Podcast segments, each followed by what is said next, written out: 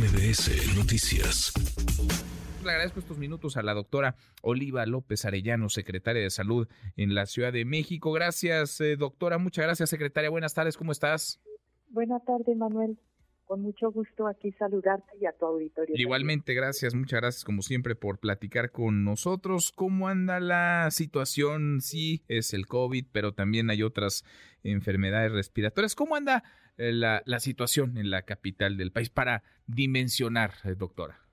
Sí, en la Ciudad de México no tenemos una alerta por enfermedades respiratorias, aunque sabemos que tienen comportamiento estacional y ahorita tenemos más casos, no solo de, eh, COVID, de influenza, sino de otros virus respiratorios.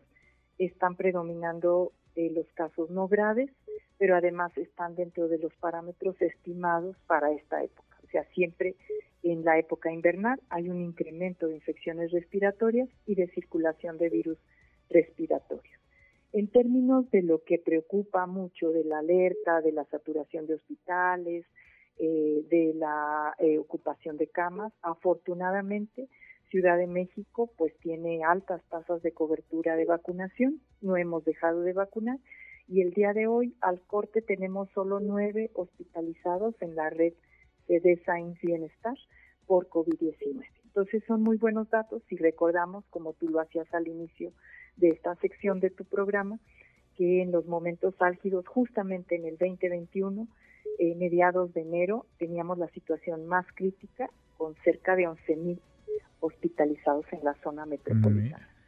¿Qué, qué, qué abismo de diferencia, ¿no? Para bien, afortunadamente, me acuerdo en aquellos momentos platicábamos, pues prácticamente cada semana, si no es que más de una vez a la semana, doctora, y por supuesto que se iba ampliando la cobertura, eh, se ampliaba el número de camas eh, de hospitalización, también de cuidados intensivos. Estamos años luz de, eso. Parece que mucho hemos avanzado y es normal, ¿no? Digamos, en esta temporada, la invernal, que haya, pues sí, un poco más de COVID, también influenza y otros, otras enfermedades respiratorias, pero estamos muy, muy lejos de donde nos encontramos en algún de esa situación y afortunadamente con una capacidad de prevención a través de las vacunas, que es el caso del COVID-19 y de la influenza. Si nos vacunamos, nos ponemos nuestro refuerzo, eh, se vacunan los grupos de mayor riesgo en el caso de la influenza, mayores de 60 años, menores de 5, personas embarazadas, personas con comorbilidades graves, personal de salud y en el caso de COVID-19 todas las personas que quieran ponerse su refuerzo. Mayores de 18 años pueden vacunarse con Sputnik en 32 centros de salud y con Abdala de 5 años en adelante en prácticamente todos los centros de salud de la ciudad. Mm. Vacuna gratuita, segura, aprobada por COFEPRIS y sobre todo con un manejo eh, de enorme cuidado de la red de frío de nuestro personal mm. vacunado. Y, además, pues ya para quien quiera otra vacuna, pues están en las farmacias, ya en las farmacias más conocidas, en las farmacias de cadena, en las más grandes, también hay, hay vacunas, hay que pagar por ellas, pero quien quiera pagar y pueda, pues se puede colocar otra vacuna contra COVID-19. También están esas vacunas que pueden ser para aquella persona que así lo elija.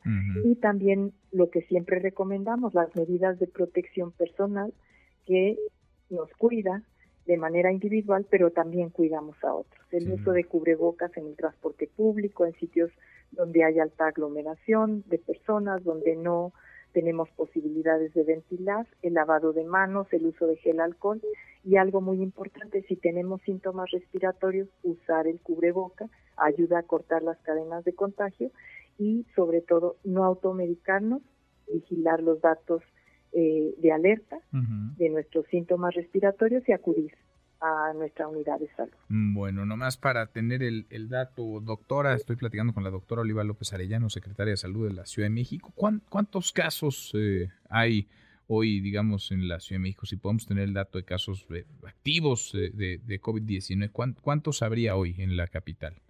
Bueno, es una estimación compleja porque siempre hay datos subclínicos y casos que no llegan a los servicios de salud, pero, en términos de la positividad, estamos alrededor del 16% de las pruebas que hacemos.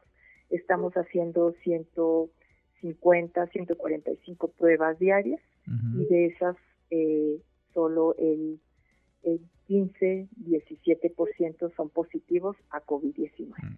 Entonces tenemos un poco más circulación de virus de influenza y en niños de sincicial respiratorio. Mm, bueno, la ocupación hospitalaria entonces... Es así muy baja, nueve casos en la red CDSA en Bienestar. Nueve nada más. Eh, nueve hospitalizados.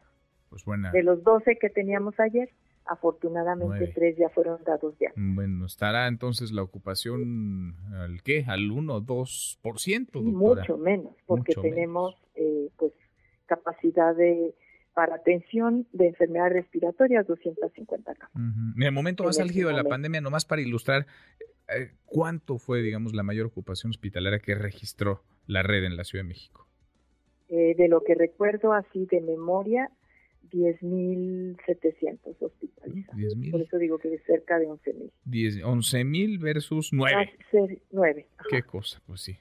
Es otro, es otro y además nuestras coberturas de vacunación pues están por arriba del 96% con su esquema inicial y el 90% de las personas tienen uno, dos, tres y hasta cuatro Pues así da gusto hablar contigo, doctora. Con, con estas buenas noticias, sí. Bueno, pero además hay que cuidarnos porque el COVID llegó para quedar. Sí, sí, sí. Como la influenza y como otros virus y otras enfermedades respiratorias. Doctora, gracias, gracias como siempre. Pues con mucho gusto, Manuel. Gracias, muchas gracias. Redes sociales para que siga en contacto: Twitter, Facebook y TikTok. M. López San Martín.